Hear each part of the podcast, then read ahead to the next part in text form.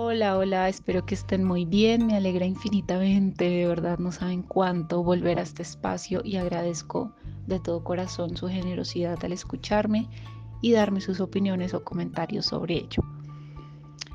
Hoy quiero hablar de un tema controversial, bien controversial, pero importante, del que pienso que necesitamos aprender mucho todavía y es el lenguaje inclusivo. Mi intención con este podcast es desde mi experiencia y conocimientos darles a conocer qué objetivos persigue el lenguaje inclusivo y aclarar algunos términos que evidentemente eh, están causando confusión. Además siento que es mi deber, es mi deber como profesora de lengua castellana y como estudiante. Entonces me voy a devolver un poco para ir depurando términos y empiezo con lenguaje. El lenguaje es la capacidad, la facultad innata que tenemos de expresarnos y que incluye cualquier tipo de manifestación, llámese gestos, besos, posturas corporales, actitudes como la risa, el llanto, los golpes, las melodías, en fin. El lenguaje va mucho más allá de lo verbal, no necesita ser aprendido porque es universal.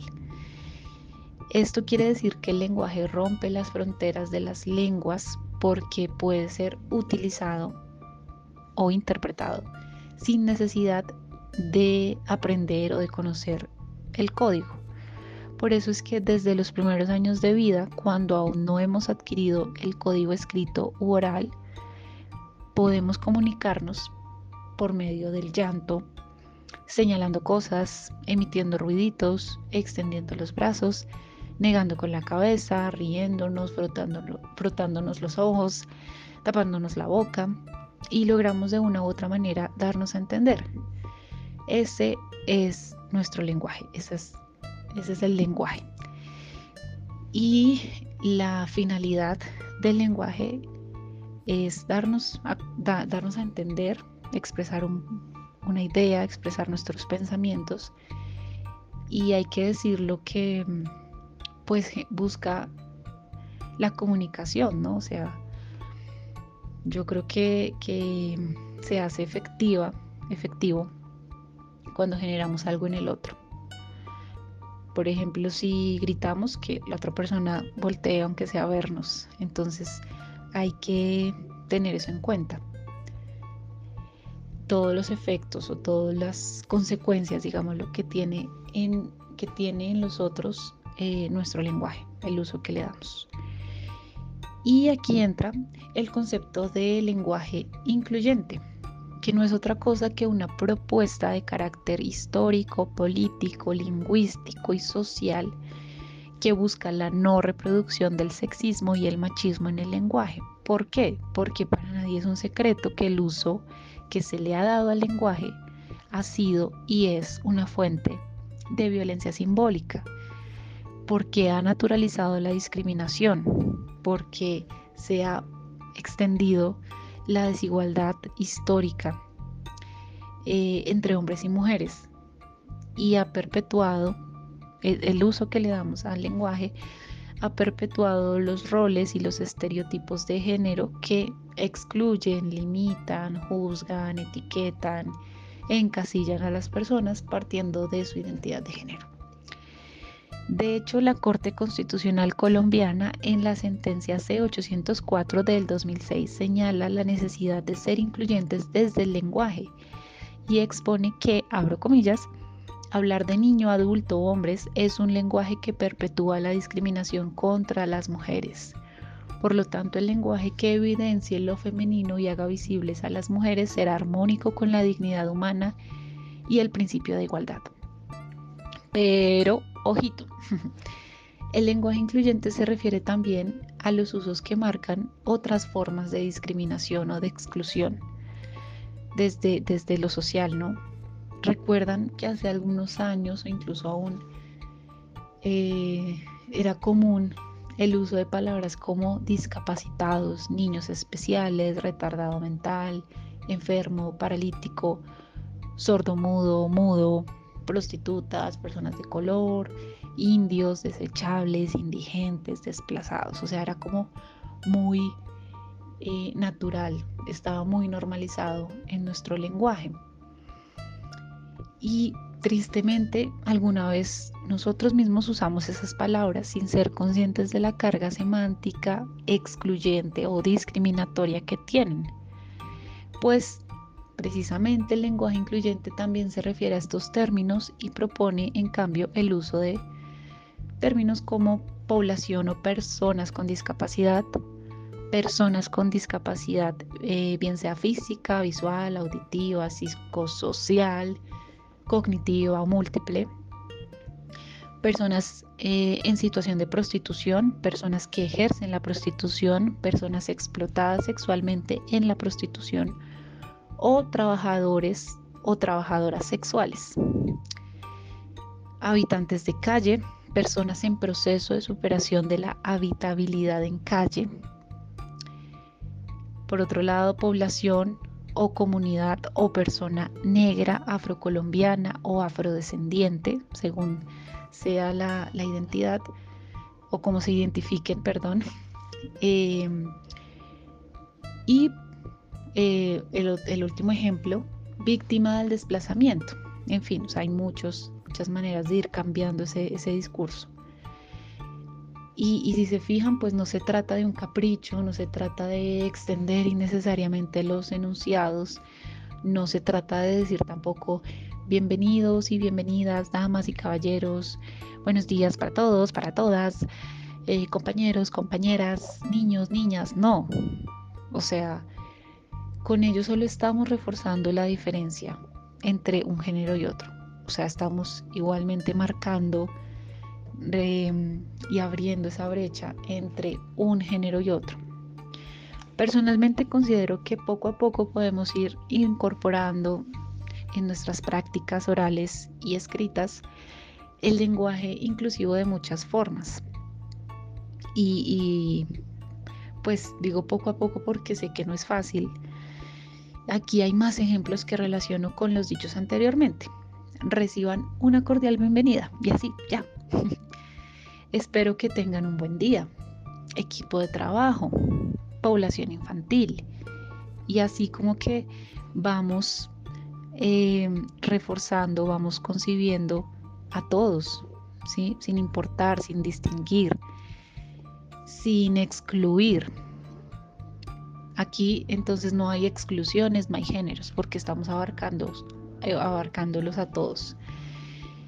Bueno, y he escuchado también referencias o preguntas como, bueno, ¿y si, no lo aprueba la RAI? Hay que entender entonces, o hay que tener en cuenta que las lenguas son un sistema, sí, de signos, de normas, de reglas, que posibilitan que una comunidad se comunique. En otras palabras, sí, la lengua es el uso social del lenguaje que claramente tiene y debe tener regulaciones o convenciones, o si no nos volveríamos locos. Em, un ejemplo podría ser, pues bueno, sabemos todos eh, construir una oración con un sentido completo, la configuramos en un orden y atendiendo a términos, bueno, a, la concordancia, ¿no? Entonces decimos, mi mamá me ama. Y si dijéramos, aman, me, mamá, mis, nadie nos entendería porque no estamos aplicando ni el orden sintáctico ni la concordancia gramatical. Entonces, pues yo diría que la RAE, los diccionarios, las gramáticas son un mal necesario porque Sí, las lenguas evolucionan, eh, es decir, no son estáticas, cambian por muchísimos, muchísimos factores. Por eso notamos que la gente incorpora palabras a su habla, como tuitear o chatear. Eh, además, sucede que entre las lenguas hay préstamos o intercambios, como test, como hobby, show, web, o que se dan, se aplican nuevos significados a las palabras que ya existen. Y si quieren buscar en el diccionario de la Real Academia, van a encontrar todas estas palabras. Eh, test, hobby, bueno, las que ya, las que ya nombré. Así que la RAE, abro comillas, tiene como misión principal velar porque los cambios que experimente la lengua española en su constante adaptación a las necesidades de sus hablantes no quiebren la esencial unidad que mantiene en todo el ámbito hispánico. Cierro comillas.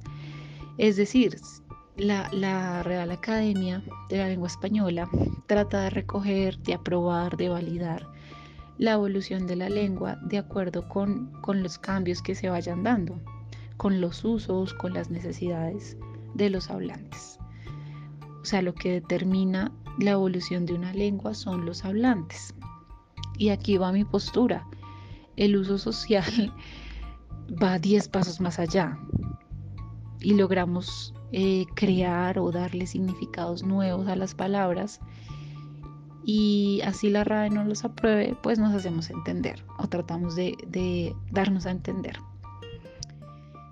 Bueno, pues eh, ya para ir cerrando este podcast, hay otra cosa que me inquieta mucho en redes sociales y es que las personas a veces confunden el lenguaje inclusivo con el braille, que es un sistema de escritura y lectura para personas con discapacidad visual, o confunden el lenguaje inclusivo con la lengua de señas, que es aquella que aprenden y usan las personas sordas, cuando en esencia son distintas y tienen objetivos diferentes. Claro, existen prácticas que posibilitan eh, la inclusión social de personas con discapacidades, como los paraderos de los buses o los exámenes de estado que se hacen en braille o las traducciones a lengua de señas o el close, close caption en la televisión, ah, los accesos que facilitan la movilidad a personas con discapacidades físicas,